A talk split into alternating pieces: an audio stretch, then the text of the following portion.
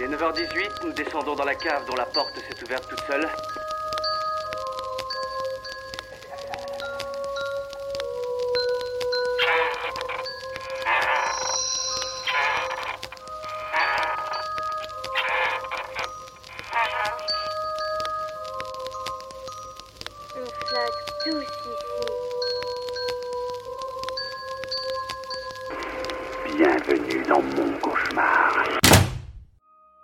Bonsoir et bienvenue dans Inspiré de faits réels. Je suis Mathias. Et je suis Charles. Après avoir impressionné la critique et un large public avec The Witch, Robert Eggers a fait son grand retour dans les salles françaises. Ce 18 décembre 2019 est sorti chez nous The Lighthouse avec Willem Dafoe et Robert Pattinson. Dans ce nouveau cauchemar, le réalisateur américain nous raconte l'histoire de deux gardiens de phare de la fin du 19e siècle. Isolés sur un îlot inhospitalier, les deux hommes doivent faire face à une tempête et à leurs démons intérieurs. Pour ce film, Robert Eggers et son frère Max Eggers se sont inspirés d'une histoire vraie ou en tout cas présentée comme telle. Il s'agit de celle de Thomas Howell et Thomas Griffith, deux gardiens de phare qui auraient connu un destin funeste en 1800 au pays de Galles. Enfilez vos impairs et sortez vos parapluies car ce soir, on vous raconte les sinistres origines de The Lighthouse, la nouvelle pépite de Robert Eggers.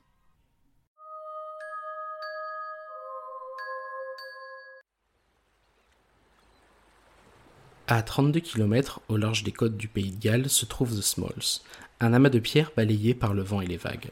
C'est ici, sur ces cailloux de basalte et de dolérite, qu'est construit en 1776 le phare des Smalls. À cette époque, il n'est pas encore question d'ériger de grandes structures de pierre. Henry Whiteside, un fabricant d'instruments de musique de Liverpool, conçoit le projet.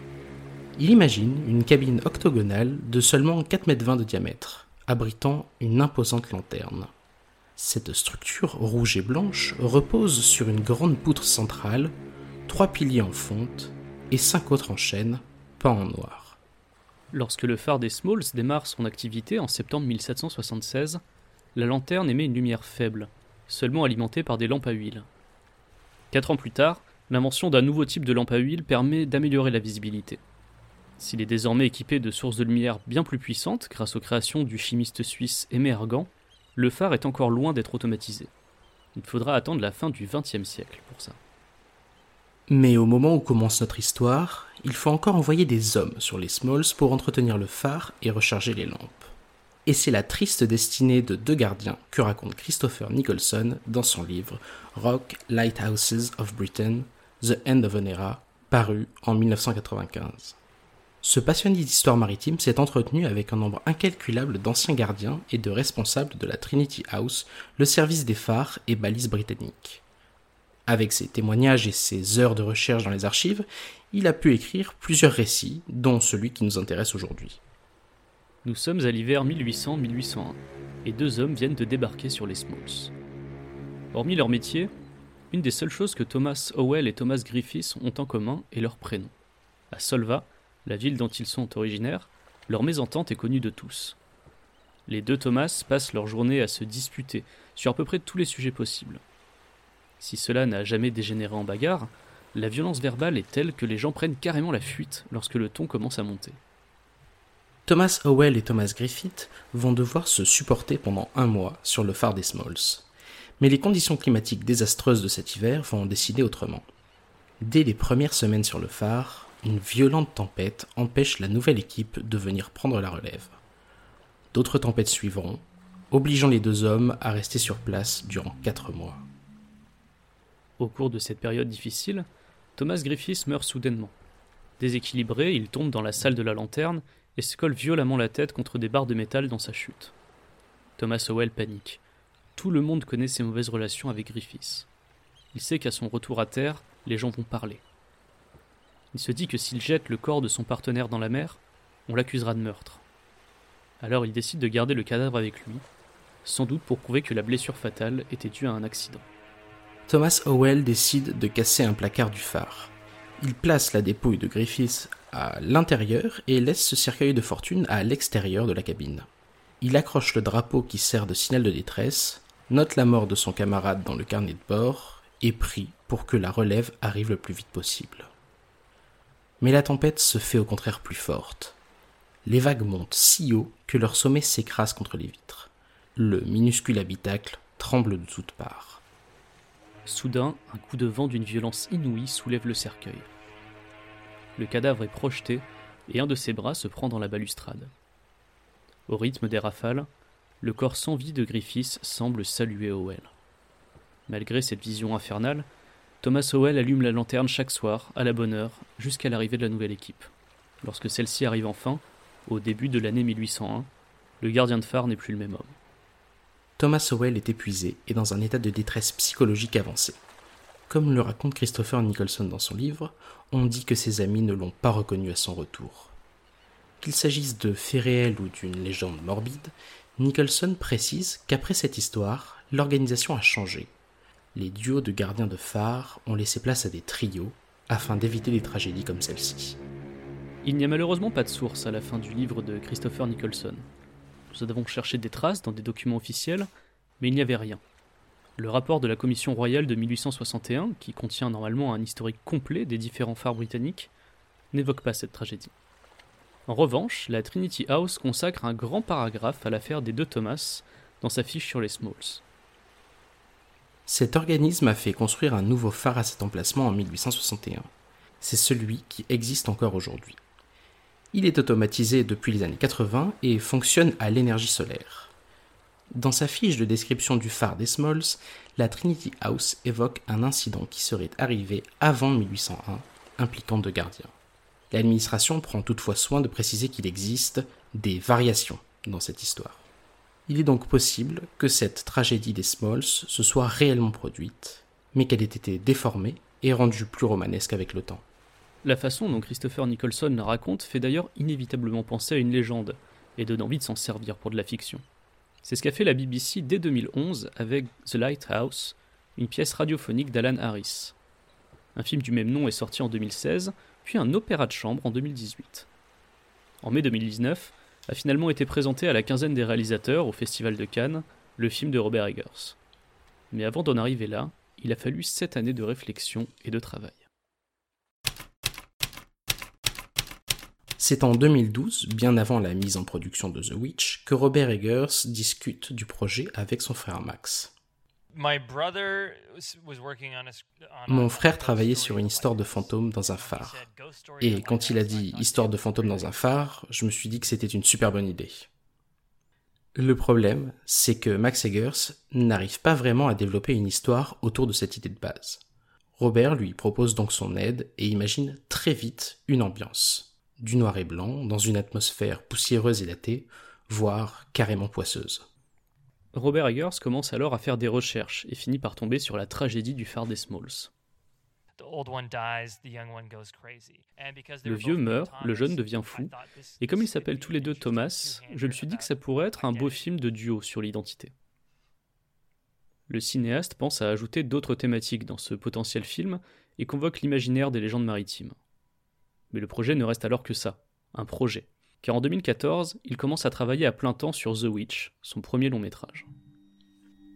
Porté par son premier succès, Robert Eggers a, en 2015, le champ libre. Il pense un temps à se lancer dans une nouvelle adaptation de Nosferatu, le film de vampire, mais il se souvient de l'idée qui a germé avec son frère, à cette histoire de phare qui le hante toujours. Le duo écrit alors l'histoire de Thomas Wake et Ephraim Winslow, les deux gardiens que tout oppose. Les fantômes, d'abord imaginés par les frères Eggers, finissent par quitter le script pour laisser place à un duel aux accents mythologiques. Le tournage de The Lighthouse démarre en mars 2018 au Canada, au sud de la Nouvelle-Écosse. Durant 32 jours, les équipes s'installent sur les côtes acadiennes. Sur une presqu'île, à la merci du vent et des vagues, se dresse le vrai phare du Cap Fortu. Et avec sa forme de trognon de pomme caractéristique, il ne ressemble pas exactement à l'image que l'on se fait d'un vieux phare hanté. Robert Eggers fait alors construire non loin un autre phare, de 21 mètres de haut, plus conforme à sa vision esthétique pour le film. Un phare en parfait état de fonctionnement, avec une lumière visible à 25 km à la ronde. Pour toute l'équipe du film, tourner dans ces conditions était extrêmement difficile. Les éléments déchaînés et le froid ont même inquiété le coordinateur maritime, un vrai capitaine qui connaissait très bien la région. Conscient des dangers, il a même tapé du poing sur la table, comme l'a raconté Robert Eggers, le capitaine a dû lui rappeler que, je cite, des gens sont morts au Cap Fourchu. Mais c'était il y a bien longtemps. Si tourner tout en haut d'un phare peut présenter quelques risques, la zone de Cap Fourchu est aujourd'hui relativement bien sécurisée. Des visites guidées y sont proposées pour partager l'histoire de la région, et un salon de thé installé au pied du vrai phare propose de prendre un bon goûter face à l'océan. Un endroit beaucoup plus accueillant qu'il n'y paraît dans le film de Robert Eggers, donc. C'est ça, la magie du cinéma.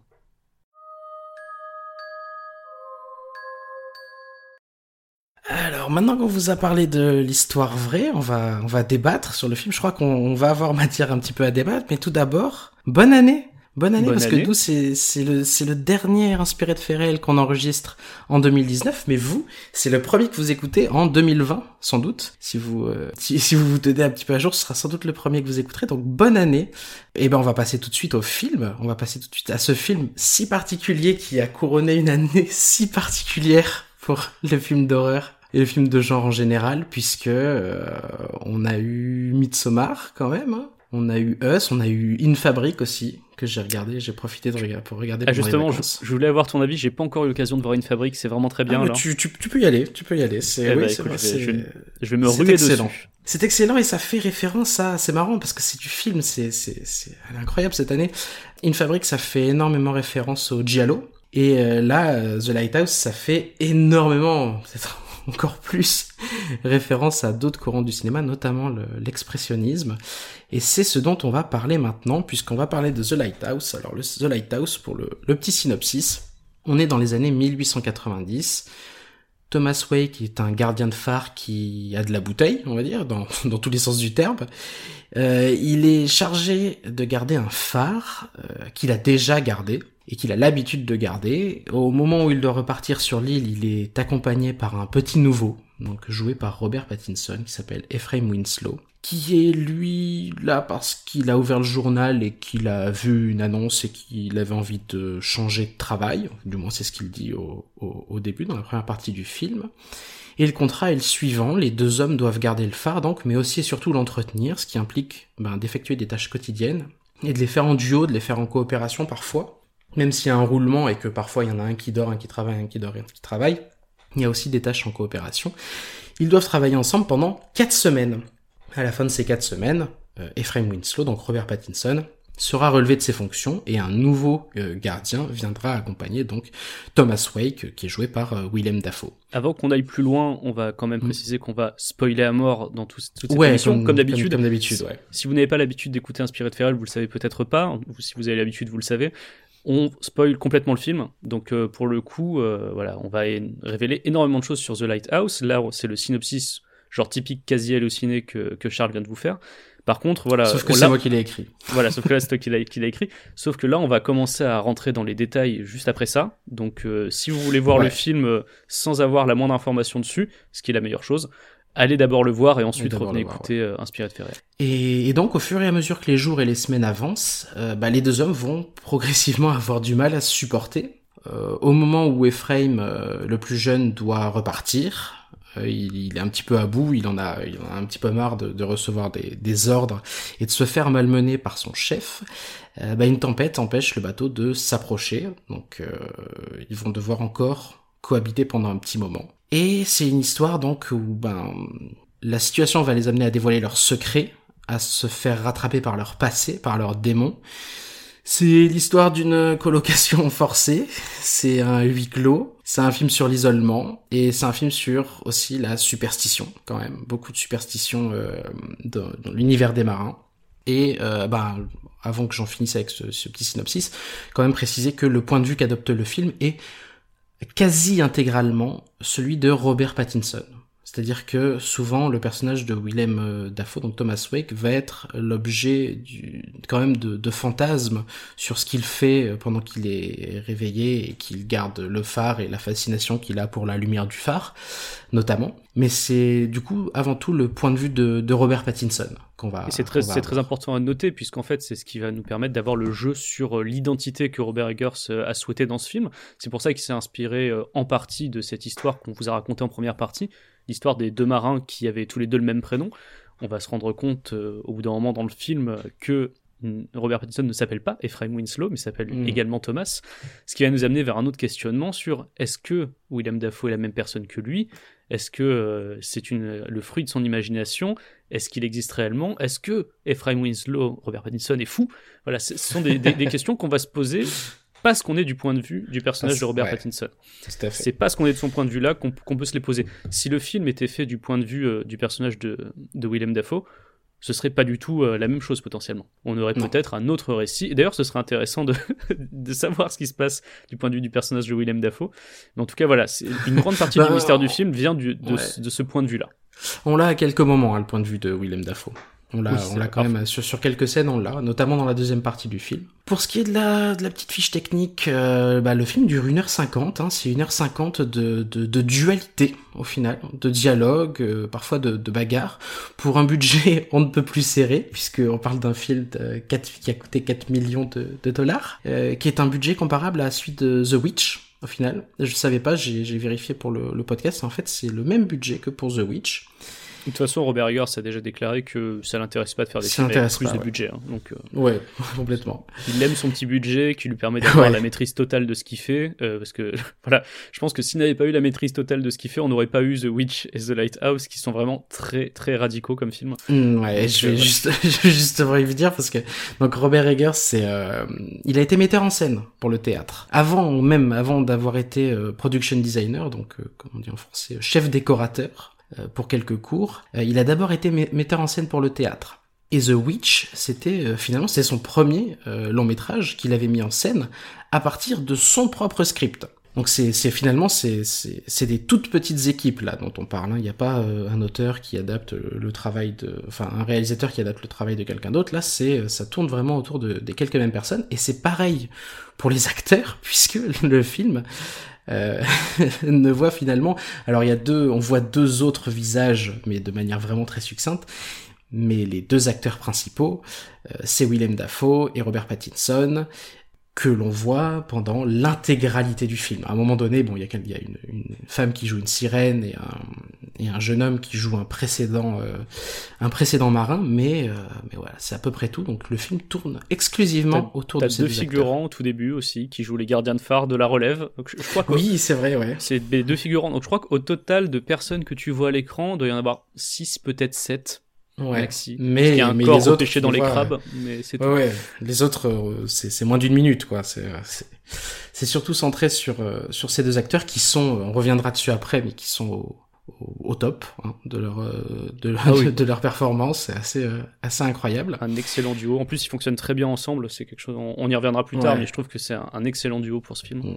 Le directeur de la photographie qui était déjà sur The Witch, alors je sais pas comment ça se prononce, Yarin Blaschke ou, ou Jarin, Jarin Blaschke, je ne sais pas. Moi, je prononce Jarin Blaschke, mais tu vois, je pense que Jarin chacun a sa prononciation de ce, de ce chef-op. Euh, donc, qui était directeur de la photographie et qui a euh, participé, et qui participe énormément à la construction de, de l'image euh, dans The Lighthouse, puisque si on doit continuer sur cette euh, petite fiche technique, c'est un film, on l'a pas précisé, on va vous le dire maintenant, au cas où ça rebute quelques personnes, c'est un film qui est qui qui est filmé au, au format 1,19 pour 1. Donc c'est pas tout à fait carré. C'est c'est un format, c'est presque carré, pas tout à fait carré. Je crois que ça fait du, euh, du 19 16e ou un truc comme ça. Euh, c'est un format qui a été utilisé surtout entre la fin des années 20 et le début des années 30 quand le cinéma sortait doucement de, du, du muet. Et c'est en noir et blanc. Euh, alors j'ai lu, euh, j'ai lu, euh, j'ai lu différentes choses après sur les sur les caméras. Euh, j'ai lu que c'était filmé en 35 mm. Après j'ai lu que ça avait été monté sur des caméras modernes. Mais ce qui est sûr, c'est que les objectifs qui ont été utilisés pour pour pour filmer, il y en a un qui date de 1912 et les autres qui datent des années 30. Ouais, Donc parce que ce qu'il faut savoir, c'est que toute l'équipe qui est autour de Robert Eggers, c'est tous des gros geeks de la technique. Ils adorent ça, ils sont passionnés par euh, tout ce qu'ils font. Parce que euh, là, on parle de, de, Jarin, de, de Jarin mais il y a aussi beaucoup d'autres gens qui étaient déjà là sur The Witch. En fait, euh, ils, ils travaillent tous ensemble depuis un court métrage qu'ils ont fait. euh, c'est une adaptation du cœur révélateur d'Edgar Allan Poe. Donc tu as donc euh, Blaschke, mais tu as aussi la responsable des costumes, tu as le production designer et le compositeur, et même la monteuse. C'est Mm. les mêmes depuis le début. Et en fait, tous ensemble, c'est un groupe d'amis qui est vraiment passionné, notamment par la technique. Et Jarin Blaschke, euh, c'est un mec qui est allé carrément chiner ses objectifs pour ce film, quoi. Euh, là, en, le- en- en l'occurrence, c'est euh, c'est. Panavision qui euh, ce qui, Qui lui a fourni va- les- les trucs. Ouais.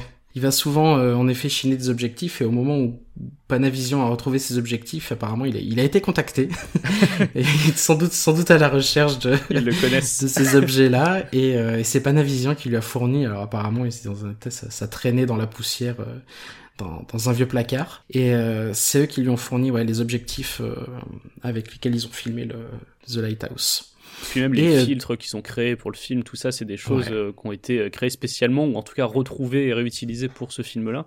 Ce qui, ce qui- c'est des trucs qui n'ont pas été utilisés depuis des décennies et des décennies. Quoi. Là, ils ont fait un Mm. travail de, limite d'historien du cinéma pour, pour bosser là-dessus. Quoi. Et ça donne un film qui a une, euh, bah, texture, euh, un cachet qui est assez, assez dingue. Euh, les aberrations, parce que les, objectifs de l'époque surtout, alors je sais pas s'il y a eu des, des déformations liées à l'âge, mais ça créait des aberrations qu'on n'a pas sur, sur les objectifs plus modernes. Ça a été laissé, ça n'a pas été retouché ni sur la lentille ni en post-prod. Donc il y a des petites aberrations parfois sur à l'image, des petites distorsions, ce genre de choses-là, ça a été laissé, ça n'a pas été, ça n'a pas été enlevé. Euh, c'est un film qui, ouais, qui tourne euh, tout autour d'un désir. Alors c'est pas de la reproduction, c'est surtout pas de la reproduction de ce qui a été fait avant, parce que le film ne veut pas nous faire croire qu'il date des années 20 ou des années 30, il n'est pas question de ça. Il y a un sound design notamment qui empêche totalement de, de, de nous plonger complètement dans cette, euh, cette idée-là. Mais c'est un film en tous les cas qui est jusqu'au boutiste, puisque même les objets qui ont été, qui ont été fabriqués pour le film l'ont été en sachant que ça allait être euh, filmé en, en, en 1,19 pour 1. Donc, euh, donc notamment le phare, puisque le phare, euh, comme vous l'avez dit en première partie, a été construit pour le film, mais aussi les objets, la table à laquelle il mange, puisque un des grands, parmi les grands moments qu'il y a dans le film, il y a notamment les rencontres, les repas qu'ils font autour d'une table dans la pièce principale de leur petite cabine.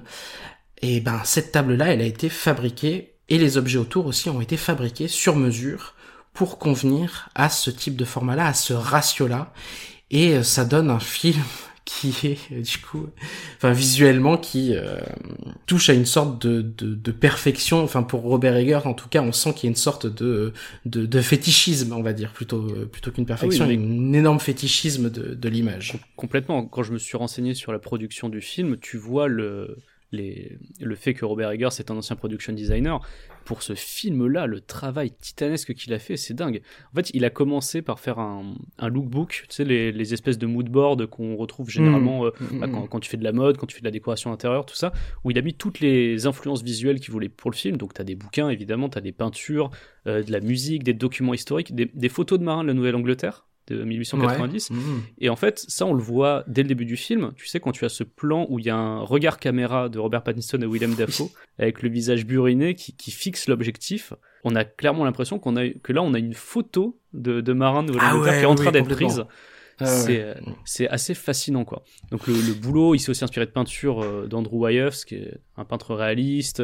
Il inspiré d'énormément de choses, quoi, de, bah, de bouquins, des dictionnaires nautiques aussi pour l'argot des marins, mais visuellement, c'est vraiment Mm. ça. C'est vraiment les peintures et les photos des années 1890 que tu retrouves euh, vraiment, vraiment dans le film, quoi. Mm. Et il y a un, un énorme souci du détail. Euh, J'ai une interview où il expliquait que, oui, même les boutons de manchette, enfin les boutons de, de sur, sur les vestes et tout et tout, il faisait, il avait fait très attention à ce que ce soit des, des boutons d'époque ou, euh, ou qui ressemblent ou qui soient euh, qu'on qu'on puisse confondre avec euh, avec ceux d'époque.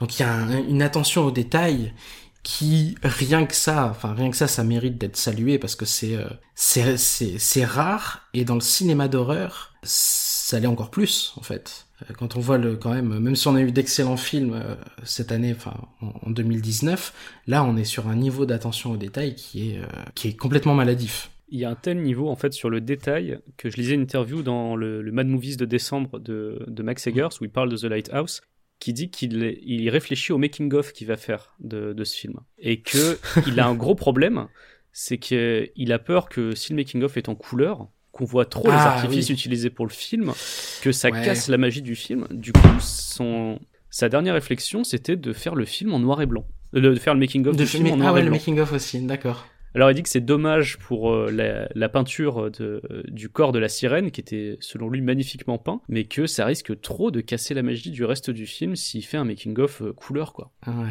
Ah, après, il a, il a quand même donné. euh, c'est, pas mal d'ailleurs, hein, parce que en interview, il dévoile quand même pas mal de ces, de petits trucs pour, euh, pour, pour la réalisation, notamment que le, bah, ce qui est filmé dans le phare euh, ne pouvait pas être filmé tel quel dans le phare parce que la, le, diamètre du phare empêche euh, deux hommes et euh, une caméra de, se tenir euh, avec un objectif, je crois que c'était un 50 mm ou quelque chose comme ça, avec un 50 mm d'avoir euh, le cadrage qu'il veut. Donc, euh, bah, ils ont bougé les murs. ils ont fait un phare dont les murs étaient évidemment amovibles parce que sinon les pièces sont beaucoup trop étroites pour être euh, pour être filmées euh, telles quelles. Donc, ils dévoilent quand même énormément de choses euh, en, interview. Du coup, ça m'étonne un petit peu qu'ils euh, qu'ils soient à ce point euh, tatillons sur, euh, sur sur le making of. Bah, c'est quelqu'un qui est tellement porté sur l'esthétique que je, je pense que le fait de faire un making-of, genre en bonus de son, de- du Blu-ray ou du DVD, qui Ouais, soit ouais. en couleur juste à côté de son film ultra travaillant noir et blanc, ça le dérange. Ça- oui, en même temps, oui, je peux comprendre. En repensant au film, je peux comprendre. Euh, du coup, ce film qui, qui, pour pour continuer dans les dans les références et dans dans, dans sa forme, euh, dans ses caractéristiques formelles, c'est un film qui s'inspire, enfin qui utilise énormément d'effets du courant expressionniste. Et euh, donc c'est le- le- l'expressionnisme pour en dire deux mots parce que on entend on entend quand même souvent parler de des grands films, des, des premiers films d'horreur, même si ça s'appelait pas comme ça au, au début, c'est un anachronisme de les appeler comme ça, mais les grands films d'épouvante euh, des années euh, fin des années 10, années 20 et début des années 30 comme étant des films expressionnistes et ce film-là utilise tout un tas d'artifices et de caractéristiques visuelles euh, de l'époque. Donc je vais pas vous faire la fiche Wikipédia sur l'expressionnisme, mais ce qui qu'il est important de préciser, c'est que euh, c'est un courant qui ne touche déjà pas que le cinéma, qui touche l'architecture, la peinture et tout un tas d'autres euh, d'autres arts, et qui naît aussi au moment où la photographie est déjà là et où le cinéma est en train d'éclore. Et c'est c'est un moment particulier où, ben du coup, la peinture n'a pas euh, s'extrait un petit peu de toutes ces injonctions au réalisme, même si elle s'en était déjà aussi euh, extraite avant. Et et, euh, et du coup, ben euh, la, la peinture va commencer à, à prendre d'autres formes, et ces autres formes vont ensuite infuser dans euh, la photographie, dans le cinéma, et vont donner le courant expressionniste au cinéma. Alors le courant expre- expressionniste, à, ma connaissance, un des premiers films expressionnistes, c'est le cabinet du docteur Caligari, dont le thème était déjà euh, la folie. Le thème principal du film, c'était déjà la folie. Et ça se traduit visuellement, euh, disons, on pourrait dire par une recherche d'un un genre, un effet d'image. Donc qui, qui, on va dire, met en avant le caractère euh, image par image, c'est-à-dire qu'on va s'attarder sur des images qui ont une signification très forte, une symbolique très forte, euh, mais sans, sans oublier, contrairement à la photographie et à la peinture, que c'est des choses qui sont en mouvement et que c'est des suites de plans. Donc ça va être des, des choses hyper stylisées, des, des images à la construction, à la composition très photographique. Et on va avoir beaucoup ça dans The Lighthouse, des images à la composition très très photographique. Et donc voilà une place accordée à, à la symbolique, euh, c'est une symbolique qui est très très forte, qui est, qui est souvent explicite, qui est souvent du coup surréaliste. Et en particulier, puisque on est au cinéma et que les images bougent et peuvent être réorganisées, les compositions peuvent se réorganiser, euh, des effets de lumière qui vont accentuer des contrastes, des placements de caméra qui vont mettre en avant des ombres. Euh, bah, on parlait de, Nosferatu euh, tout à l'heure, c'est complètement dans ça que Nosferatu va construire ses, ses plus grands effets horrifiques. Et l'expressionnisme, c'est un courant artistique, mais c'est aussi un courant artistique qui porte quand même des, gère des revendications politiques, aussi peut-être des revendications éthiques. Là, peut-être que The Lighthouse est moins là-dedans. Pour le coup, il se trouve, alors, euh, hasard de, de l'année, il se trouve que j'ai regardé quand même pas mal, enfin, quelques films expressionnistes cette année. De l'expressionnisme allemand en particulier, mais euh, un petit peu aussi quelques, quelques films japonais. Et, euh, j'ai l'impression qu'il n'y a pas tout à fait le, le, la critique ou le, le rapport à l'éthique et au social que les films expressionnistes entretenaient alors avec leur époque. On retrouve peut-être pas forcément ça dans The Lighthouse, mais à la limite, le film fait déjà beaucoup, donc euh, à la limite, c'est pourquoi pas quoi. Et donc pour finir sur euh, sur sur l'expressionnisme, eh ben, ça va être aussi ça va être tout simplement En quoi c'est important? Bah, Ça va être un des courants qui va être à l'origine de l'horreur au cinéma. Hein. C'est euh, les, les, les, premiers films considérés a posteriori comme des films d'horreur sont des films expressionnistes. Et c'est un art qui va, qui va se, se, un mouvement qui va se diffuser après plus largement dans le cinéma au moment où euh, le, le, le, régime nazi va s'installer en Allemagne et que les nazis vont considérer euh, l'expressionnisme comme un art dégénéré. Il y a énormément d'artistes qui vont fuir l'Allemagne à ce moment-là et qui vont aller notamment dans le cinéma américain et les grands films de monstres des années 30, notamment de Universal, eh ben, reprennent des compositions de l'image qui, sont issues de l'expressionnisme parce qu'il y a aussi des gens qui ont fui l'Allemagne pour aller dans le, dans, ces studios-là. Donc c'est ça. Quand on parle d'expressionnisme, on parle, on parle un petit peu de tout ça et je pense qu'il faut le, il faut le préciser de façon pour comprendre ce film de, de, de Robert Eggers. C'est vrai que visuellement, ce, ce film-là, chaque image suinte complètement l'expressionnisme, puisque tu le disais, il y a ce, ce contraste très fort. Chaque image est pensée euh, comme une photographie, des, des, images extrêmement marquantes. Et puis ce ratio d'images, dont on parlait tout à l'heure, euh, ouais, quasi ouais. carré, euh, qui évoque justement ce qui était utilisé à l'époque dans l'expressionnisme. Mmh. C'est vrai que les films de Fritz Lang étaient dans ce format-là. On a énormément mmh. de, de, films de l'expressionnisme, notamment allemand, qui sont dans ce format-là. Donc il y a une vraie référence visuelle, ne serait-ce que dans le choix du cadre pour, pour faire mmh. ça. Ce qui se rapproche aussi de l'expressionnisme, c'est le côté assez sombre. C'est vrai qu'on a l'habitude dans ces films-là euh, d'avoir des noirs et blancs très marqués, très contrastés, mais aussi surtout une ambiance très très sombre. Euh, là, dans le film, c'est forcément et, et c'est logique, particulièrement dans les scènes de nuit. Mais là, il y a quelque chose que j'ai trouvé assez euh, amusant. Enfin, ça m'a ça, ça m'a frappé quand j'ai regardé le film. Le fait que les scènes de nuit, donc il y a un noir euh, très présent, ça m'a donné l'impression d'élargir le cadre si tu veux, parce qu'on peut se sentir un petit ouais, peu ouais. étriqué par ce format mmh. euh, quasi carré qui fait que bah, ça retranscrit bien l'isolement, le confinement qu'on a dans le phare, et puis ça met aussi bien en avant les visages de Robert Pattinson et Willem Dafoe, qui sont souvent euh, filmés en gros plan, mais le, ça donne surtout cette impression d'enfermement. Et quand on était dans des scènes très sombres, paradoxalement, je me suis senti moins enfermé dans les scènes sombres parce que les contours du format carré s'effaçaient ouais, dans l'ombre. Donc ouais. j'avais l'impression que d'un coup le cadre s'élargissait, alors qu'en fait pas du tout, c'est juste qu'il fait très sombre sur les côtés. Et ces ombres-là, qui sont sublimes, hein, ça permet d'invoquer un imaginaire qui est l'imaginaire de, de, Lovecraft, donc qui est une des références assumées d'Eggers pour, pour ce mmh. film évidemment, mais euh, il y a aussi les créatures euh, tapis dans l'ombre. En fait, euh, l'horreur Lovecraftienne, pour le dire en gros, si vous voyez pas ce que c'est, c'est cette idée que euh, c'est une horreur invisible, que, que, on, que, si on la voit, on devient fou. C'est tellement horrible qu'on ne peut pas s'imaginer. Voilà, c'est ça. C'est l'indicible. C'est l'indicible, l'indicible. Et c'est le et c'est la, la chose dont on a du mal à déterminer la forme, dont on a du mal à déterminer le contour. C'est pour ça qu'il y a beaucoup de, de tentacules et de beaucoup de, de, de, de choses comme ça, tentacules qu'on va retrouver dans The Lighthouse aussi d'ailleurs. Exactement. Donc c'est vrai que quand on voit les, les, tentacules à première vue dans le film, on peut penser au kraken puisqu'on est dans un univers marin. Mais en fait, en y réfléchissant un peu plus et en se mettant dans cette idée que l'ombre est, est, omniprésente, et on pense aussi forcément à Lovecraft, puisque c'est vrai que les représentations qu'on a de Cthulhu, le grand ancien de Lovecraft, c'est aussi avec des tentacules. Là, mmh. dans le film, c'est un petit peu euh, grand guignol à mon goût par moment, euh, la manière dont les tentacules apparaissent hormis la première fois elles apparaissent quand on est dans tout en haut du phare. Oui, là c'était un scène peu gênante. angoissant, très gênant. Alors je pense que gênant est un mot qui caractérise bien la majeure partie du film. On Alors c'est vrai devant ce film. Non, c'est vrai, mais ça ça touche euh, cette gêne. Elle, elle euh, déjà elle est voulue.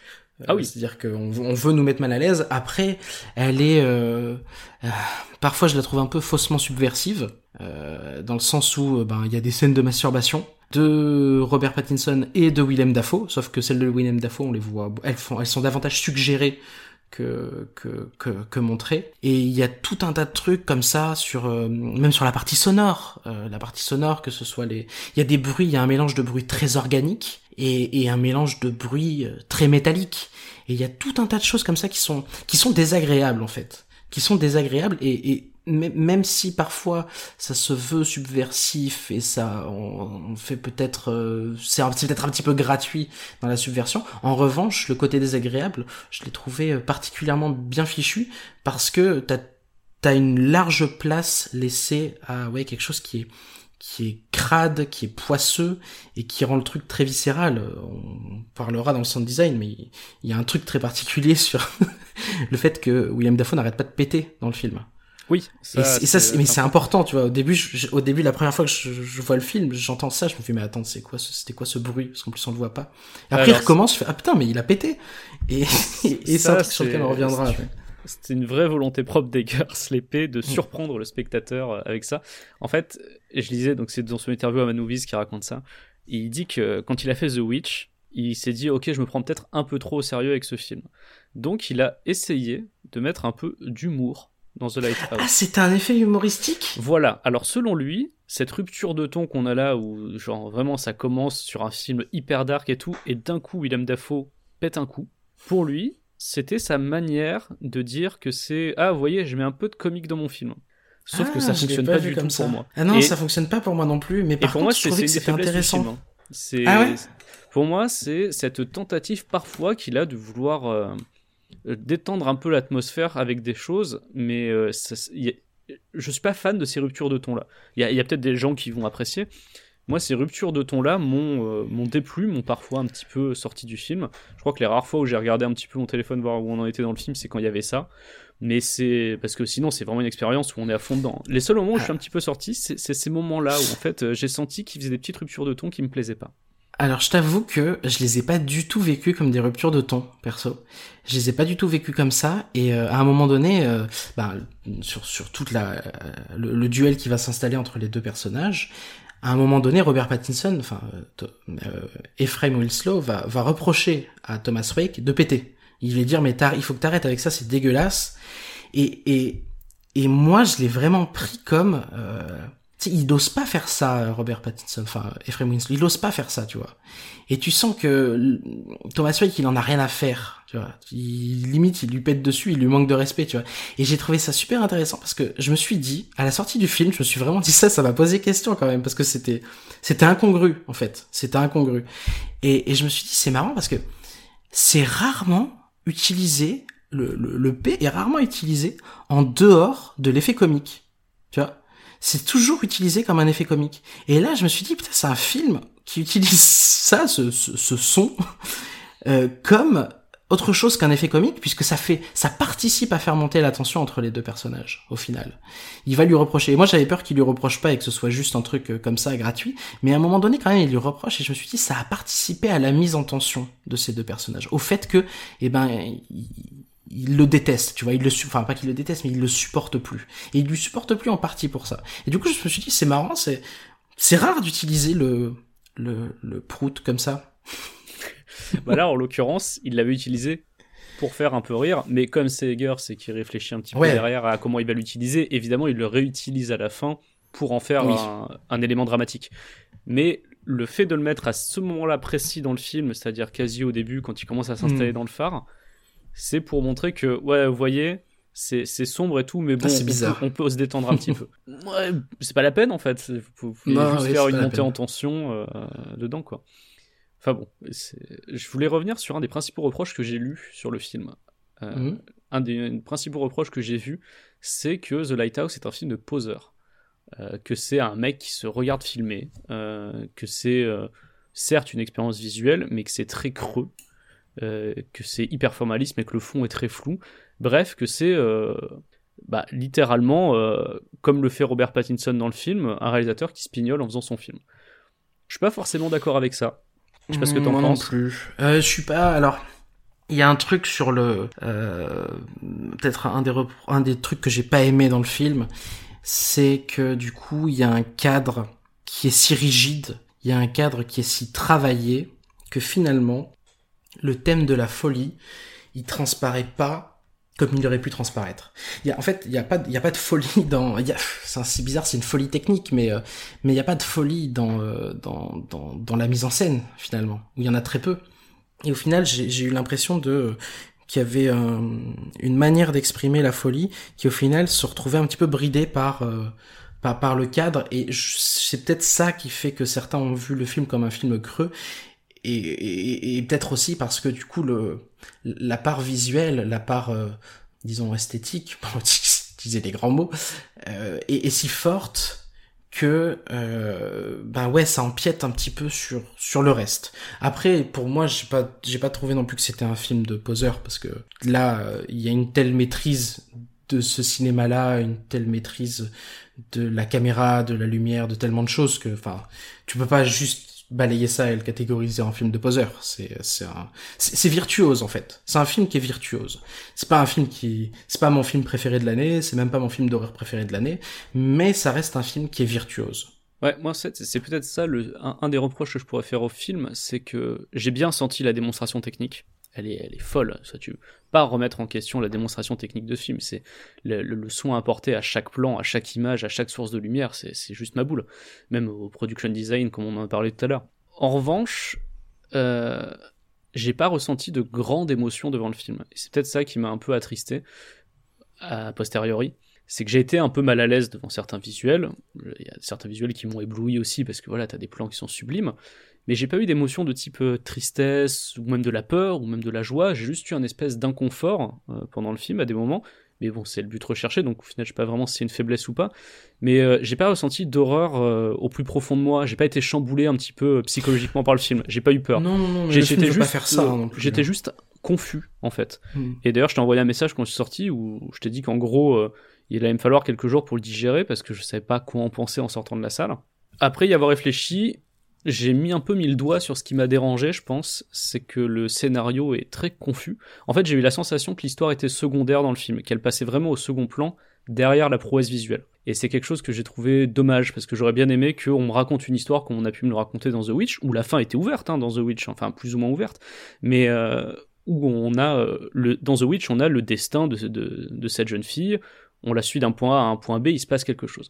Sur euh, The Lighthouse, il y a énormément de zones de flou, on sait pas finalement à la fin si, euh, si Robert Pattinson était fou, on ne sait pas si euh, ne serait-ce que William Dafoe existait réellement ou s'il est mort au tout début du film. En fait, on, on ne sait pas. Et il y a tout un, tout un pan du film qui évoque le conte, qui évoque la mythologie. Et en fait, tout Hmm. ça, c'est saupoudré comme ça partout dans le film, mais c'est jamais vraiment utilisé comme moteur de narration. C'est un truc que je trouve un peu dommage. On, on voit que Robert Pattinson euh, devient peut-être fou parce qu'il voit une sirène, mais c'est un petit peu un des seuls moments où c'est vraiment utilisé dans, son, dans ce sens-là. À la fin, il va essayer d'aller d'aller vers la lumière, Mhm. ce qui explique euh, donc, Oui, le, il y a un truc avec la lumière du phare euh, aussi. La lumière du phare, c'est l'objet du désir aussi. Il y a une, Oui, un voilà, truc ça. métaphorique tout au long du tout au long du film. Et donc, Robert Eggers dit qu'il a conçu son film, comme The Witch d'ailleurs, comme un conte folklorique et mythologique.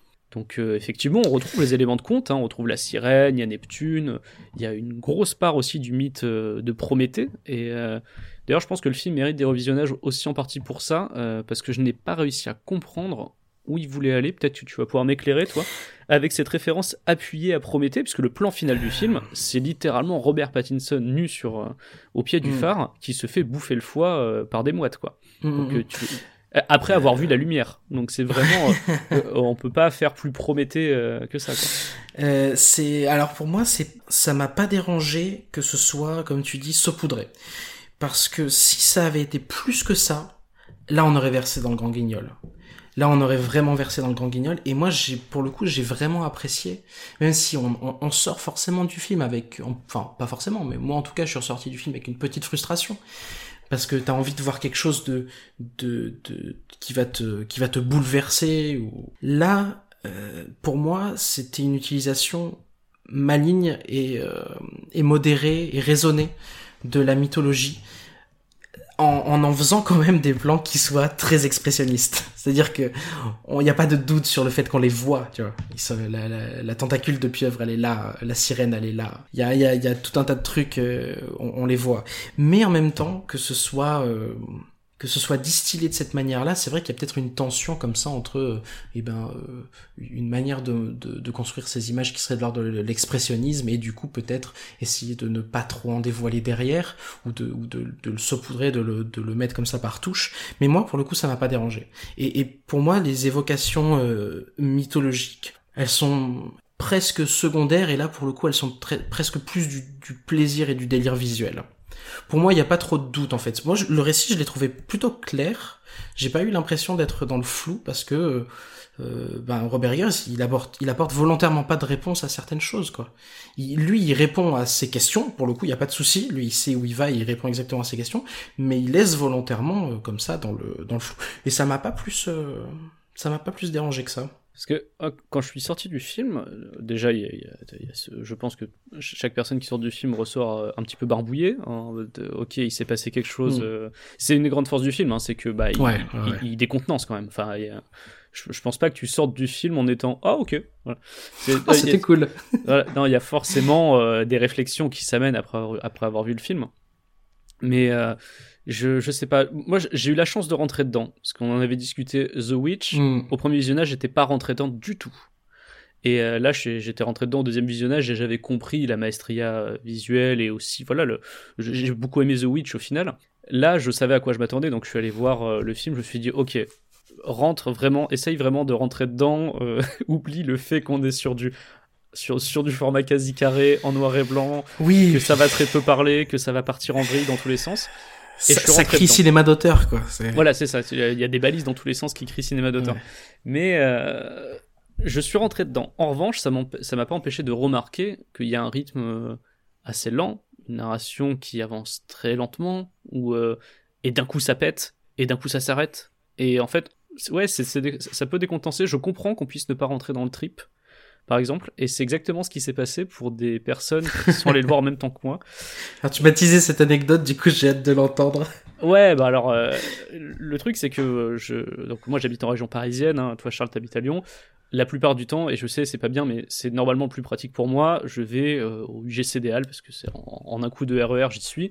Et généralement, il n'y a pas grand monde pour voir ce genre de film. Là, en l'occurrence, il y a la grève, donc euh, je ne suis pas allé, j'ai pas pris les transports pour aller à Paris. Euh, je suis allé pas très loin de chez moi, dans un petit cinéma euh, qui, est, qui est en fait euh, à 30-40 minutes à pied de chez moi, donc j'ai traversé 30-40 minutes à pied dans le froid pour aller au cinéma voir The Lighthouse. C'était déjà une expérience. Et Ça te mettait en condition un petit peu, quand même. Voilà, déjà, je me, je me suis un peu réchauffé avec un café en attendant la séance, tout ça. Et donc je suis rentré, j'ai regardé le film. Et là, je vois arriver deux personnes, enfin de, deux amis d'une quarantaine d'années, qui, euh, qui viennent voir le film, euh, qui arrivent, tu vois, pendant les bandes annonces, genre, ah, tranquille, elles s'assoient, elles disent Ah, bah, joyeux Noël à tout le monde, parce que je suis allé le voir le 25 décembre. Et donc elles s'installent et tout, et elles sont juste devant moi, et je les vois petit à petit dans le film être mal à l'aise, genre vraiment très très mal, pas bien. Et il y en a une qui finit par ne pas regarder la fin, c'est-à-dire qu'elle regarde ouais, par terre carrément. pendant les, les dix dernières minutes. Et à la sortie du film, moi je sors euh, bon, un peu chamboulé, mais ça va quoi.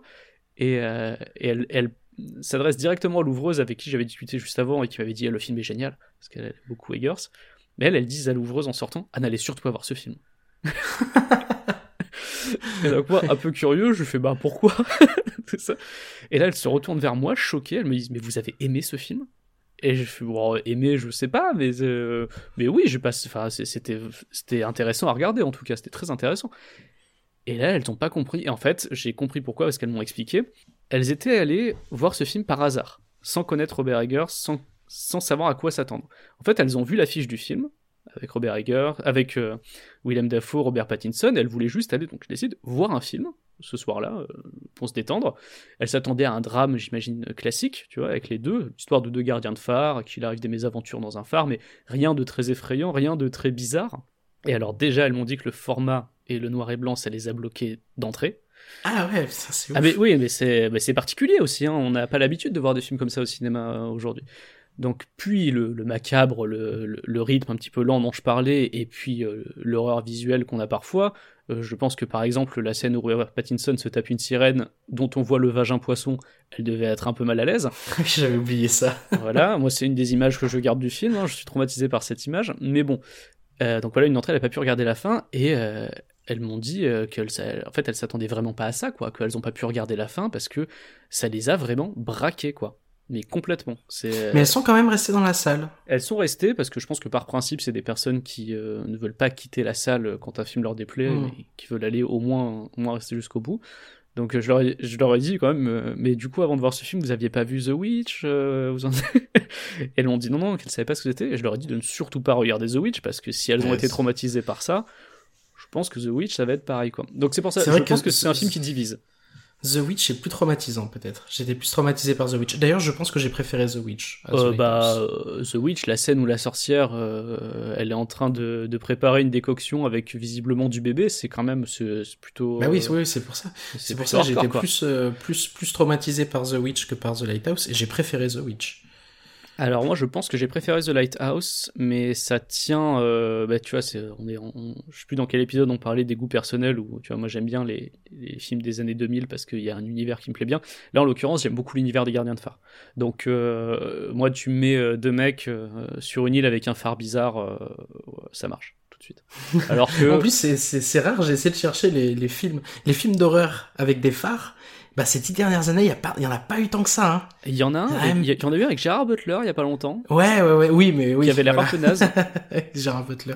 qui est lui aussi inspiré d'une histoire vraie d'ailleurs, mais euh, Ouais. pas celle des Smalls, une autre histoire. mais qui est- mais oui, c'est vrai qu'il y a un autre film de phare qui est sorti il y a pas longtemps, mais sinon à part ça, c'est un genre qui est pas eu. euh, pas ultra Alors qu'il y en avait, euh, il y en a eu plus dans les années 2000, j'ai l'impression. Oui, puis je voyais, euh, il y a- y. Mad Movies, bah, justement, euh, en plus de l'interview de Max Eggers, a fait un article sur une critique du film. Et euh, il disait que, en fait, il n'y a pas besoin d'avoir euh, que l'histoire tourne autour du phare pour que ce soit un film de phare. Il- S'il y en a un qui est au sûr, loin, ouais. qui sert de qui sert de point central du film. et il citait notamment le film de Scorsese, Shutter Island, où le phare a Ah une énorme oui, importance. Très- oublié. ouais. Très bon film de phare où le phare n'est pas au centre du film forcément, mais c'est un très bon film par exemple. Parce qu'on a cette notion de on est, sur, on est isolé, euh, on a la folie qui guette. Je trouve que Shutter Island est un très bon film de phare, même si la, la majeure partie de son, de, de son intrigue se passe pas dans un phare par exemple. Ouais, ouais. On a cette claustrophobie, on a cette, euh, cette folie. euh, C'est c'est aussi quand même un meilleur film sur la folie, euh, Shutter Island. pour Ah bah coup. oui, mais c'est en même temps. Là, c'est c'est un peu le problème que j'ai eu euh, avec The Lighthouse, c'est que les, les thématiques m'ont pas sauté aux yeux. Ce qui m'a sauté aux yeux, c'est vraiment le visuel. Après, euh, ce que ça racontait, un petit peu moins. Ouais, C'est- ouais, c'est- c'est comme je J'ai eu l'impression que le film ne euh, racontait pas grand-chose. Il y avait une sorte, il y avait, il y avait une dissonance entre le, le cadre euh, formel du, du film et peut-être son, son, son thème. Après, c'est, c'est marrant, il y a, il y a ce truc aussi de, de ne pas euh, mettre en scène euh, forcément différemment les scènes oniriques, euh, les, les suggestions mythologiques et les scènes classiques. Il y a ce, il y a ce choix-là, et c'est marrant parce qu'il y a, on, on est quand même en 2019, il y a aussi, euh, alors j'ai détesté ce film-là, mais il y a Joker qui est sorti. Ah, J'ai détesté aussi, Et, l'ai vu récemment, j'ai pas du tout compris la. C'est je, je, je- vraiment j'ai une répulsion trop totale pour ce film, mais aussi où il y a euh, ce parti pris de ne pas mettre en scène différemment les scènes d'hallucination euh, les scènes de délire des scènes réelles et de créer du flou euh, justement en ne différenciant pas ces types de scènes là, ce qui peut-être se faisait et peut-être que- quelque chose qui, se fait de plus en plus, j'ai l'impression. En tout cas, il y a eu ces deux films en 2019 qui m'ont qui m'ont rappelé ça. Mais euh, mais oui, sinon le, le le, délire formel et le thème sont pas forcément toujours euh, les, les plus les plus à même alors que je sais pas dans cabinet du Dr Caligari il y a une euh, en plus c'est un film à twist Le- Shutter Island et le cabinet du Dr Caligari ils ont ça en commun de de d'à la fois traiter de la folie et de, de nous faire vivre des twists qui sont forts ce que euh, Robert Eggers prend le parti de ne pas faire aussi Ouais, et c'est ça qui déroute un petit peu aussi. Mm. C'est que tu arrives vers la fin du film et tu te dis, bon, l'histoire était un petit peu floue jusque-là, mais c'est pour nous préparer à un twist de, de ouf, comme on a le droit dans ce type de film habituellement. Et là, non. Et en fait, il n'y a Mm. pas de twist, pas de résolution, euh, ben, pas de réelle résolution, puisque en fait, les deux personnages meurent et puis voilà. Et on saura pas ce qui s'est passé, quelle est la nature de la lumière. Est-ce qu'il y avait vraiment un délire avec la lumière ou pas? Euh, Voilà, c'est- c'est il y, en, C'est- il y en avait ouais ouais ouais il y en a- oui. non, parce que ça, Ouais, ça- peut être juste de l'allégorie ou ça peut être juste Ouais, des hallucinations. euh, parce qu'au final, euh, les, les tentacules qu'on voit tout en haut du phare et le fait que la lumière s'ouvre, tout est du point de vue de Robert Pattinson. Et comme Oui, oui, Robert oui. Pattinson a littéralement vu une sirène euh, sur la plage, bon, bah à ce niveau-là, euh, tout peut être faux. Et et il y a un truc que j'ai trouvé intéressant, c'est sur la. C'est là-dessus, c'est sur. euh, bah, on va en reparler du duo de Robert, de Robert Pattinson et William Dafoe c'est il y a dans la deuxième partie du film, Robert Eggers commence à nous faire comprendre que peut-être que c'est Pattinson qui déraille depuis tout le début du film avec William Dafoe qui se dit, met mais, à ouais mais c'est toi qui as cassé le bateau, c'est toi qui m'as couru Ouais. après avec une hache. Mm. Alors que littéralement trois secondes avant, on a vu que c'est William Dafoe qui le faisait. Et là, il se Mm. passe un truc que j'ai trouvé vachement intrigant, c'est on se pose la question attends, est-ce que Robert Pattinson est timbré? Et il a vraiment fait ça? Ou est-ce que c'est Willem Dafoe qui le manipule en lui faisant croire Ouais. qu'il est timbré? Et ce moment-là, j'ai trouvé ça intéressant et ça ne revient pas après. Il n'y a pas de résolution à ça. Mm, mm, Ça mm. reste en suspens. Et euh, voilà, autant j'ai trouvé cette scène-là, euh, cette réplique-là, vraiment bien, mais euh, c'est pas suivi d'effet. Il n'y a pas de, ouais, y a pas de ouais. conséquences à ça en fait. C'est vrai, c'est vrai, c'est vrai. Et pour revenir bah, du coup sur ce sur ce duo d'acteurs, duo d'acteurs particulier quand même qui a eu euh, euh, qu- quelques difficultés sur le tournage. J'ai lu pas mal euh, d'interviews, notamment la, la plus grande, je la posterai, euh, faudra la mettre sur Twitter parce qu'elle était quand même particulièrement intéressante. Il y avait beaucoup d'informations. C'est The Verge, le site. Alors c'est un site tech euh, américain. Donc, normalement c'est pas forcément leur, leur leur plus grand délire, mais ils ont publié une, une assez longue interview de Robert Eggers et notamment sur les délires, comme tu disais, les délires geeks, hein, de, de prendre des objectifs comme ça qui ont, qui ont pour certains plus d'un siècle et, euh, et de les adapter sur des caméras euh, plus récentes et de voilà d'avoir tout ce production design qui tourne autour d'un format euh, d'un format presque carré. De tourner en 35 mm aussi. C'est De des choses qui en se font de 35 moins en moins hein, d'ailleurs. hein. Robert, Eggers disait qu'il avait eu du mal à trouver. euh, Enfin, que quand il avait tourné certaines scènes, il avait notamment un assistant réalisateur de 60 ans qui lui a dit qu'il a jamais tourné en, en pellicule. Hmm. Ah donc, ça ouais. veut, donc ça veut dire que ça, c'est de plus en plus rare, de plus en plus difficile Ouais, de tourner en ouais. 35 mm quoi. Ouais. Et, et donc, dans cette grande interview, ils reviennent aussi sur la relation qu'il y a eu entre Willem Dafoe et Robert Pattinson. Et alors là, euh, c'est marrant parce que le, le jeu des deux acteurs a été encensé. Et à juste titre, je pense, c'est assez, magistral de, ce- de ce point de vue-là. Et c'est marrant parce que il y a eu des, il y a eu des petites tensions. Robert Eggers et Robert Pattinson en sont presque venus aux mains euh, Ah, carrément sur le tournage. Ouais, ouais, carrément, parce que, euh, alors comme je te le disais juste avant l'enregistrement, euh, Robert Pattinson n'aime pas beaucoup les répétitions. Répéter ses scènes avant le, avant le tournage, apparemment, c'était pas, euh, c'était pas son truc. Et Willem Dafoe lui a un petit peu reproché dans une, dans une autre interview. Il a un petit peu reproché parce que Willem Dafoe, il vient du, il vient du théâtre. C'est un homme de théâtre à la base. Et euh, bah les répétitions, ça fait partie de, sa vie quoi. C'est, euh, il sait répéter, il sait, il sait euh, quel rythme, dans quel rythme entrer pour être euh, à son meilleur niveau pendant une scène. Donc il sait gérer tout ça et Willem Dafoe est, fabuleux dans le film. Robert Pattinson, c'était pas trop son truc. Et du coup, il arrivait sur certaines scènes sans répétition alors que bah, Robert Eggers voulait qu'il y ait des répétitions et il lui a refait faire notamment une scène en extérieur où il lui envoyait euh, des kilotonnes d'eau glacée en pleine tête. Euh, il lui a refait faire 5, 6, je sais plus, il y a, une scène, euh, sa première scène de rentrée dans, dans, dans, dans l'eau, il rentre littéralement, c'est, il rentre dans l'Atlantique, hein, il rentre dans l'océan Atlantique, il a fait faire 25 fois. Euh, jusqu'à ce que euh, Robert Pattinson dise ouais à ce moment-là j'avais envie de tout arrêter de, de lui coller une énorme droite parce qu'il me refaisait faire cette scène éternellement. Alors c'est pour différentes raisons euh, soit pour avoir peut-être un, peu plus de choix évidemment au moment du montage mais aussi parce que la, sur la pellicule la brume se déposait très vite. Donc il fallait retourner des scènes retourner des scènes retourner des scènes jusqu'à espérer qu'à un moment donné le, le brouillard ne, ne l'empêche pas ou le, la buée ne, n'atteigne pas l'objectif. Donc euh, ça a été euh, ça a été un petit peu compliqué quand même sur le tournage. Les conditions, comme on l'a dit en, première partie, étaient difficiles, mais en plus, euh, Willem Dafoe et, Robert Pattinson ne sont quasiment pas parlé du tournage. Ils se sont quasiment pas parlé, ce qui a amené quand même Willem Dafoe à lui dire ouais tu tu m'as perturbé quand même. Il a dit euh, tu tu, tu m'as perturbé, je savais pas trop sur sur quel pied danser parce que tu tu me parlais pas, on échangeait très peu, ce qui au final fera dire à Robert, à Robert Eggers que bah c'était peut-être pas plus mal parce que et ça marche très bien puisque le, le personnage de d'Ephraim est, est très mal à l'aise pendant toute une partie du film et au final visuellement il y a tout un tas de choses qui ont fonctionné. Faut savoir aussi que le premier échange c'est c'est ça, c'est que on parle de référence au film muet et tout et tout. Euh, Il y, a du son, il y a beaucoup de son, il y a beaucoup de sound design, mais le premier échange entre les deux acteurs intervient au bout de 7 ou 8 minutes de film. hein. Ils ne se parlent pas avant ça. Après le P, je crois d'ailleurs. hein. On, on- on Ouais, entend, ouais, ouais, on entend le. P avant qu'ils discutent. Tout à fait. Ouais, exactement. Donc c'est aussi euh, ils se sont peut-être pas beaucoup parlé pendant le tournage, mais il y a aussi beaucoup de moments dans le film où ils, se- où ils ne se parlent pas, où ils se regardent peut-être un peu en chien de faïence, où il y en a un qui observe l'autre en train de dormir. Et du coup, c'est ça, la tension. J'ai trouvé ça intéressant que cette tension elle soit aussi dans le tournage parce que euh, finalement on a presque l'impression qu'on la ressent dans le film. Ça, ça tient aussi au statut de ces deux acteurs-là, qui correspond à peu près en fait au, au statut des personnages du film. On a Willem Dafoe dans le film, son personnage qui est un, un gardien de phare, qui a l'habitude, qui connaît cet endroit, qui et bah Willem Dafoe c'est un acteur euh, qui n'a plus rien à prouver, qui a fait beaucoup Mmh, ses ouais. preuves dans le cinéma indépendant.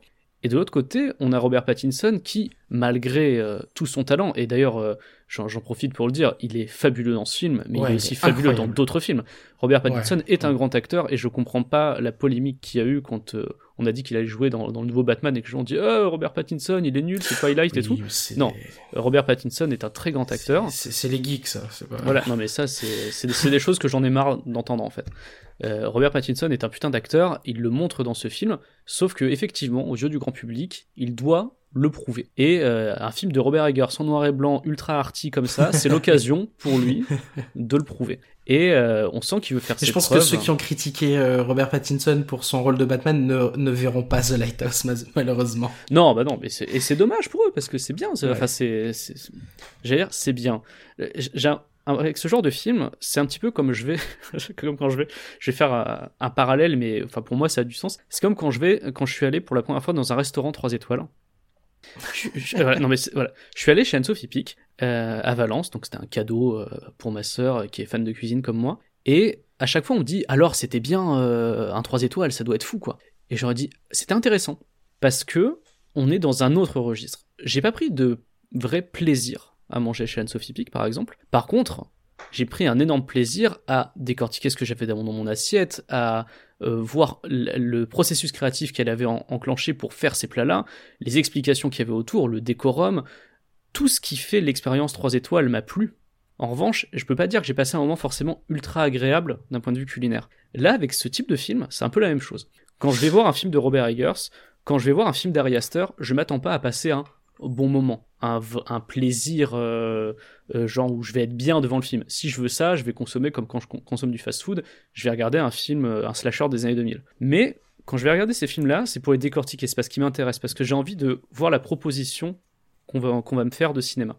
Donc là, en l'occurrence, The Lighthouse, je vais pas dire que j'ai passé un moment agréable devant le film, ce serait faux. Par contre, c'est un film qui m'a marqué, comme le dîner chez Anne-Sophie Pic m'a marqué, et euh, auquel je vais repenser, que je trouve intéressant à analyser et à, décortiquer, quoi. Voilà. Il y a une différence, c'est que le prix d'une place de ciné ne varie pas. Oui, voilà. C'est- voir Nicky Larson ou The Lighthouse, c'est la même chose. Dans ta comparaison, le- la seule différence, c'est que tu peux le prix entre un repas fast-food et un repas chez Pic Oui, c'est pas la même chose. euh, n'est pas la même chose. Mais je sais mais pas je si vois- je suis je assez clair avec cette Si, métaphore, ouais, si, c'est ça, que c'est pas la même Mm. chose en fait. Je vais pas rechercher la même chose, euh, j'ai pas les mêmes attentes en fait, voilà. Mm, mm. Et euh, Oui, t'en ressors pas avec la même. Il n'y a pas la même injonction à la satisfaction, peut-être. C'est ça, exactement. Euh, en fait, je serais déçu si j'allais dans un 3 étoiles et que je serais pas surpris. Et Hmm. là, c'est un petit peu le cas. Si je vais voir un film euh, de Robert Eggers et que j'en sors pas décontenancé, il y a un problème. Et là, bon, bah, j'ai été décontenancé. Et donc voilà, Robert Hmm. Pattinson, lui, il fait ses preuves dans ce type de cinéma-là actuellement, parce qu'il a toujours cette étiquette de Twilight qui lui colle euh, au cul, et c'est dommage, parce que c'est bien plus que Twilight. Et d'ailleurs, j'ai Ouais. revu les Twilight, euh, que ce soit lui ou Kristen Stewart. Bon, alors, euh, Kristen Stewart, on peut se moquer de son jeu, euh, parfois dans certaines scènes de Twilight, je pense que ça tient plus du réalisateur, mais ce sont deux acteurs qui jouent même bien Oui. dans Twilight. Donc, euh, Oui, oui. et d'ailleurs, le vrai. premier Twilight euh, était, était plutôt pas mal avec du recul quand on le revoit et qu'on. Donc voilà, c'est l'occasion de réhabiliter un petit peu le premier Twilight. Mais voilà, Robert Pattinson est pour moi un très bon acteur, sauf que aux yeux du grand public, doit encore faire ses preuves dans ce type de film. Et là, bah, il donne tout. Et euh, ça s'est prouvé dès le premier jour de tournage. J'ai lu que le- la première scène qu'il a tournée, c'est la fameuse euh, scène de masturbation complètement cauchemardesque, euh, donc ultra intense, mais vraiment avec ces, ces entrecoupés de plans sur le vagin de sirène de, Eh en Neptune, c'est vraiment très très troublant. Et lui devait être très très intense pour cette scène, c'est la consigne qu'on lui a donnée. hein. Et il a été énormément, peut-être un peu trop, euh, car même Robert Eggers était euh, un peu choqué par ce qu'il a proposé sur cette scène-là. Et je pense que pour choper, pour choquer Eggers, il faut en faire. Et là, il s'est dit ah ouais, d'accord. Donc il est très très très intense quand même, vraiment. fond. Et c'est vrai que quand on voit le résultat au cinéma, euh, cette scène-là où il se masturbe frénétiquement comme ça euh, dans dans son petit cabanon au milieu de la tempête, c'est C'est ouais, un malaise profond, particulier. Voilà. C'est particulier. Et c'est ce que montre Robert Pattinson dans ce film, c'est il parle peu, enfin il parle un petit peu, mais pas énormément non plus. Et c'est surtout le, son jeu physique en fait qui rentre en jeu euh, Ouais, dans, ouais. Mm. dans The Lighthouse. Et euh, Robert Eggers était très satisfait de ce point de vue-là, c'est-à-dire que même s'il parlait pas, qu'il faisait pas les répètes, tout ça, il a trouvé qu'il y avait même du Buster Keaton en lui sur certains, sur certaines manières de se déplacer, certaines propositions. C'est vrai, ouais. Mais sauf qu'on le voit un peu moins dans le film, parce que c'est ce que dit Eggers. Il En fait, euh, coupés, ouais. il a coupé énormément de trucs, il a gardé Ouais. les, les délires les plus minimalistes de Pattinson, ce qui Pattinson a énormément euh, improvisé sur le tournage en faisant justement des trucs à la Buster Keaton. Et euh, donc Eggers s'est dit, ok, c'est- bien, mais je vais prendre vraiment le- les prises les plus minimalistes pour qu'on ait cet esprit-là, mais que ce soit pas trop appuyé, quoi. C'est peut-être pour ça qu'il lui en voulait à la fin. Ouais, peut-être. Euh, du coup, d'ailleurs, dans les, dans les dialogues, tu, tu fais bien de le mentionner, c'est vrai que William Dafoe euh, et- et parle un petit peu plus. il a des monologues Et dingues. il a des monologues vraiment incroyables, et certains qui ont été écrits par Robert Eggers, et d'autres qui ont été empruntés à des nouvelles de Sarah Jewett, une, une autrice américaine, qui a été empruntée à certaines de, de, de, de ses nouvelles et de ses textes sur les marins, justement. Et il y a certaines euh, lignes de dialogue qui ont été, enfin, de, même de monologues qui ont été empruntées à, à droite à gauche. Et, mais, mais on, on, sent pas forcément la différence parce qu'apparemment Robert Eggers a pris beaucoup de plaisir à écrire les textes de Willem Dafoe et il a dit qu'il fa- il fallait presque l'arrêter. Il en écrivait, il en écrivait, il en écrivait. Il y a beaucoup d'allitération. Il y a beaucoup de figures de style. Dans, euh, c'est très très très très littéraire, même s'il a un parler qui est très, euh, qui a un accent, euh, pas qu'on pourrait dire un peu un peu populaire ou, euh, ou voire campagnard quoi. Il est euh, il est extrêmement littéraire dans sa manière de de s'exprimer et euh, et ça se sent et c'est c'est vraiment il y a des ouais il y a- plein de figures de style et c'est Ah, c'est assez c'est assez délirant quoi. Il y en a un notamment qui est ultra frappant, c'est quand ils sont tous les deux bourrés et que t'as donc Ephraim Winslow qui dit qu'il aime pas la cuisine de Thomas Wake. Oui, ouais. Et là, t'as Oh, Willem Dafoe qui part dans un monologue, mais de tempête. On a l'impression qu'il Ouais. devient soudainement Neptune. Enfin voilà, et c'est Ouais. montré d'ailleurs plus tard, on le voit en Neptune. On a l'impression que voilà, il est le roi des océans, il explose sa colère euh, en pleine tempête en plus. Donc c'est c'est une scène qui est complètement dingue. Et le dialogue à ce moment-là est au cordeau. Et la manière dont Willem Dafoe le déclame, c'est Ouais, c'est fou. On a vraiment l'impression qu'un mec est en train de partir en vrille. En... Bon, après, c'est la grande force de Willem Dafoe aussi. C'est tu vois son visage, tu te dis, cet homme est fou. Et bon, bah là, Mm. il le montre euh, sur, cette, sur cette scène en particulier, et c'est incroyable. Un- Mm, mm. Il y a un jeu sur ce, ce monologue, ce qui est- et la réaction de, de Robert Pattinson à la fin, qui pour le coup est une des rares marques d'humour du film qui m'ont un peu fait rire. C'est que t'as, Willem Dafoe qui part en vrille avec son monologue qui dure je sais pas combien de temps, mais on est sur peut-être sur du deux minutes. Et t'as Robert Pattinson à la fin qui fait Ouais, ok, d'accord, en fait, j'aime bien ta cuisine. Juste, c'est la seule rupture de ton où j'ai fait, ah, bon, ok, là, j'avoue, c'était, c'était plutôt agréable, quoi. Euh, je vois que le temps avance. On va peut-être passer à notre dernière, euh, notre dernier point, qui est quand même de parler de. Ah, on peut parler, on peut parler d'A24. C'est vrai qu'il y a, il y a des- des trucs à dire chose- sur A24, mais c'était plus euh, succinct, disons. Oui, oui, c'est ça. Bah, je vais en parler brièvement, mais en, en gros, A24, c'est la société de production euh, qui est derrière The Lighthouse, mais qui est derrière pas mal d'autres films que si vous aimez le cinéma indépendant ça. américain, vous avez peut-être déjà vu.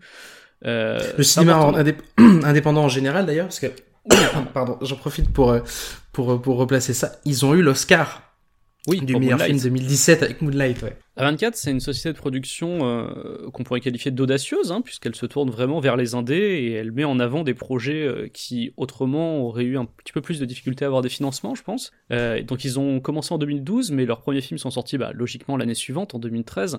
Donc euh, les premiers déjà, très bien, Spring Ouais, Breakers, The Spring Spectacular Breakers, No, que j'aime bien, The Spectacular No, avec Miles Taylor euh, dedans, et euh, The Bling Ring The de Bling Coppola. Ring, ouais. Mm. Voilà. Mm. Et ensuite, on a eu une flopée de films qui sont tous soit très radi enfin souvent très radicaux, Under the Skin, Tusk, Enemy de Denis Villeneuve, Room avec Brie Larson, donc tu le disais Moonlight, Swiss Army Man avec Daniel Radcliffe qui joue une figurine pétomane.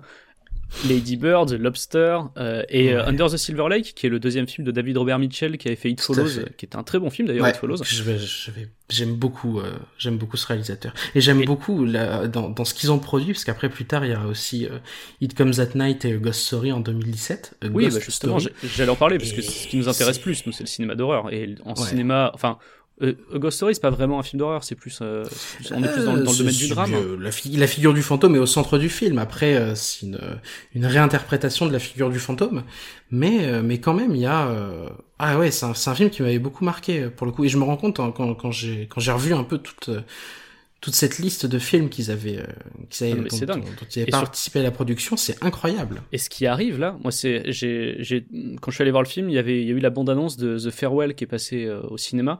Donc c'est de Lulu Wang avec Okwafina, Okwafina qu'on a déjà vu notamment euh, dans Crazy Rich Asians récemment, qui est une humoriste américaine euh, asiatique, qui là fait un film dramatique. Et euh, ça a l'air sublime. Je vous conseille d'aller voir la bande-annonce de The Farewell. C'est un film, euh, en gros le pitch, euh, c'est donc une, une asiatique américaine qui euh, retourne donc du coup dans sa famille en Asie parce qu'elle sait que sa grand-mère va mourir. Sauf que sa grand-mère ne le sait pas. Et toute la famille doit garder le secret, doit pas dire à sa grand-mère qu'elle va mourir. Et en fait, toute la famille se réunit officiellement pour un mariage.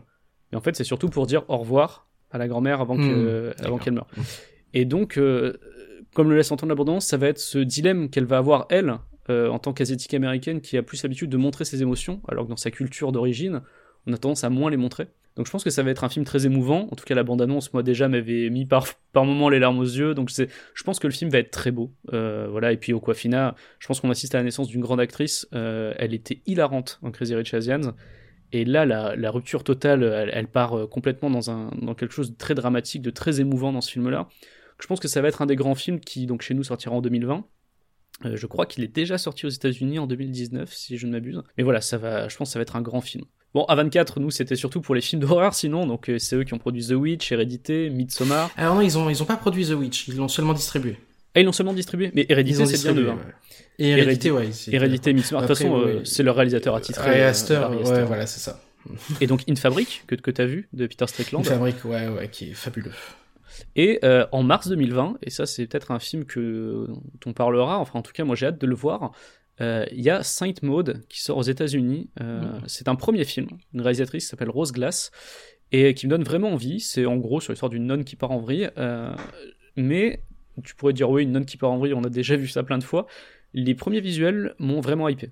J'ai hâte de voir ce que ça donne et surtout c'est un premier film et une réalisatrice qui signe son premier film produit par A24, ça sent plutôt bon dans Ouais, ça, c'est pas mal, ouais. Mm. donc voilà. Et ce qui, c'est ce qui est mal. drôle, et c'est pour ça en fait que je voulais parler d'A24 à la base, euh, parce que bon voilà, on présente un petit peu ce qu'a fait cette société. Vous l'avez compris, c'est une très bonne société de production. C'est euh, quelque chose qu'a dit Eggers, ce qui m'a fait un peu marrer, c'est qu'il y a une espèce de club A24 en fait, qui s'est créé Ah aux États-Unis. complètement, ouais. Ouais, ouais. A24 est basé à New York. Donc la plupart des réalisateurs qui travaillent, euh, enfin qui, dont leurs films sont produits par euh, A24 et qui sont à New York assistent régulièrement à des projections, à des réunions, euh, voilà, à des présentations de films, à des présentations de projets. Ce qui fait que euh, Eggers est devenu très pote avec Ari Aster notamment. Oui, bah, qui est au remerciement de, au générique de The Lighthouse. Et ce qui est drôle, c'est qu'ils se voient un peu comme euh, les réalisateurs du nouvel Hollywood à leur époque. C'est-à-dire euh, Spielberg, Scorsese, De Palma. Il y a une émulation qui est en train de se créer avec A24 sur cette nouvelle génération de réalisateurs qui rappelle un petit peu ça à l'époque. Et d'ailleurs, Eggers dit que, et il précise que c'est avec beaucoup d'humilité qu'ils font ça, hein, mais qu'ils se posent souvent la question pour déconner, euh, alors c'est qui le De Palma de la bande? Ce à quoi Mad Movies lui répond dans l'interview que j'ai lu, euh, bah tant que vous n'êtes pas le George Lucas et que vous vous mettez à retoucher vos films, Ouais. que je trouve une excellente réponse. Donc Eggers dit non non vous inquiétez pas moi je vais pas modifier mes films. voilà, je Ceci dit, George Lucas disait ça euh, dix ans avant de les modifier. hein. Ah putain j'espère qu'il modifiera pas euh, The Lighthouse a posteriori ce serait dommage. Bah, en tous les cas, au moins, on aura la copie originale. The Lighthouse en 3D. Avec les incrustations des acteurs de la suite en fantôme à côté du phare.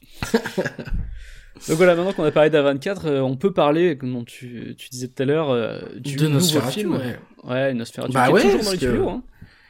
Ouais, qui, toujours dans qui les aurait dû, euh, qui aurait dû être son deuxième film, son deuxième long. Et euh, alors, il se trouve par, euh, pareil, hasard, euh, hasard du calendrier, hasard des choses, que ouais, je l'ai, je l'ai, je l'ai vu, il y a- je l'ai revu il y a quelques mois, Nosferatu.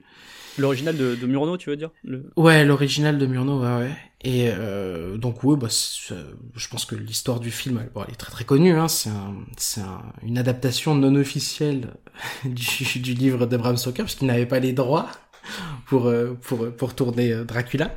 Donc ils ont tourné euh, Nosferatu, et c'est pour ça que le, grand vampire, je crois qu'il s'appelle, il s'appelle Orlok, quelque chose. Ouais, je crois que ça c'est Orlok. Et ça fait partie, ben, euh, ouais, de ses premiers films. Alors déjà, euh, du courant expressionniste, mais surtout ce courant expressionniste qui a lancé euh, les films de monstres, les films d'horreur, avec peut-être, euh, bah, il y avait aussi le Golem hein, de 1919 quand même, euh, avec un, alors l'interprète, j'ai oublié le nom de, de l'interprète du coup de Horlock, mais plus tard les, les, interprètes les plus connus pour Dracula, ce sera ben, Bella Lugosi et, et, et, Christopher Lee plus tard. Donc ouais, c'est un film où le, le, thème de la folie ben, est déjà là puisque le le thème de la folie est dans Dracula. Il y a un asile psychiatrique hein, dans l'œuvre de, de Bram Stoker, si je vais de bêtises, qui est pas loin de la maison que Dracula achète en, Angleterre. Et dans Nosferatu, dans, le film de Murnau, on voit cet asile et un des patients est un des esclaves de... Enfin, c'est l'esclave même de, de Horlock. et c'est pour ça qu'on le croit fou. C'est le cas dans le Dracula de Bram Stoker aussi. Et donc oui, dans une, dans une interview d'octobre ben, 2019, il a dit que euh, avait passé trop de temps dessus pour abandonner le projet, le projet de Nosferatu. Mais d'un autre côté, il se pose quand même très honnêtement la question de euh, est-ce que Nosferatu a besoin d'un remake? Euh, Il y en a eu plusieurs déjà. Enfin, il y a eu des, des réinterprétations. est-ce que est-ce que ça sert à quelque chose de reprendre Nosferatu de 1922 pour en faire quelque chose, en sachant qu'il avait déjà casté Anya Taylor-Joy euh, pour le rôle principal de, de, de Nosferatu, qui, elle tenait déjà le rôle principal dans, dans, dans The Witch. Très bonne actrice qu'on a vu également dans Split, euh, qu'on a chroniqué dans Inspiré de Fait Alors ouais, je sais pas si le projet euh, se fera euh, finalement. En tout cas, Robert Eggers avait l'air d'être globalement intéressé, même s'il y a cette question de est-ce qu'un remake est nécessaire. En tout cas, il a annoncé que si ça se faisait, ce serait une approche très personnelle évidemment du film. De toute façon, venant des Girls, on voit pas comment il peut faire un film qui n'a pas une approche très personnelle. Euh, son objectif, c'est d'avoir une version totalement crédible, je le cite, hein, totalement crédible, de l'Allemagne de la fin du 19e siècle, donc le moment où se passe le Nosferatu de, de Murnau. Et euh, il veut surtout pas, surtout pas, et d'ailleurs ce serait une erreur, hein, copier euh, le jeu, la gestuelle de Max Schreck qui jouait, qui jouait ah, en 1922, mm. mais avoir un autre vampire qui paraisse cette fois-ci absolument réaliste, J'imagine qu'il puisse oui, donc, dans la masse. Ce, ce, serait pas possible. Euh, enfin, je veux dire, c'est quand tu vois le film de 1922, tu ouais, c'est impossible. Ça refaire un film aujourd'hui, ça aurait plus le, ça aurait plus le même sens qu'à l'époque. Donc euh, oui, ça de toute façon, je pense, je me fais pas trop de soucis là-dessus. Mais c'est ça qui m'intrigue, c'est ce côté avoir une version à la fois totalement crédible de l'Allemagne euh, et on, peut lui faire confiance là-dessus puisque vu le travail de recherche qu'il a fait sur le production design de The Lighthouse pour reproduire ce phare de la fin du 19e siècle, euh, reproduire les mêmes images de, photos de marins, reproduire exactement les, jusqu'au bouton de manchette, comme tu le disais. Hmm. Je pense que là, on a le bon artisan pour déjà reproduire ça. Et ensuite, euh, cette idée d'un vampire qui paraisse absolument réaliste, pour l'heure me paraît relativement flou, mais j'aimerais bien voir ce qu'il va faire avec ça. Est-ce qu'il va essayer de montrer comment techniquement ça marche un vampire? Parce que ça reste une créature fantastique, mais euh, Genre, est-ce que organiquement, comment est-ce que ça fonctionne? Genre, est-ce qu'il oh aspire le sang et ça lui remplit les veines? Je, je, sais, voilà. C'est comment est-ce que tu rends un vampire plus réaliste? C'est quelque chose qui m'intrigue. Ouais, non, je, enfin, je sais pas trop si. Avec cette approche naturaliste qu'il a, hein, euh. évidemment. Ouais, voilà, c'est ça. Parce que rendre un vampire plus, euh, on va dire, réaliste, ça a déjà été fait dans d'autres fictions, mais ce que je veux dire, c'est le, ouais, le, d'un point de vue vraiment naturaliste. C'est de limite, euh, limite scientifique, tu vois, de, mm. de comment est-ce que fonctionne un vampire. Ça, c'est un truc qui pourrait m'intéresser, et je pense qu'il pourrait potentiellement le faire. Mais bon, après avoir, je pense qu'il y aura d'autres annonces sur ce film. Quoi qu'il en soit, on ira voir le troisième film Ouais, ouais, ouais. voilà. C'est pas, c'est pas pour tout de suite. Bah écoutez, je crois qu'il est l'heure de se quitter. On vous a fait un, épisode de peut-être de fin de vacances, euh, si vous, si, quand vous l'écoutez, de, cet inspiré de faits réels. Et ben, il nous reste à vous à vous dire que vous pouvez nous retrouver sur les réseaux sociaux, sur euh, Twitter, à TFR Podcast, sur notre page Facebook Charles et Mathias. Vous pouvez évidemment encore et toujours nous laisser des euh, avis sur iTunes.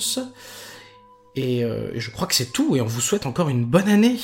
Oui, très bonne année à le monde. Belle et heureuse année 2020. Nous, on vous retrouve euh, d'ici là dans un prochain épisode du Bureau des Mystères.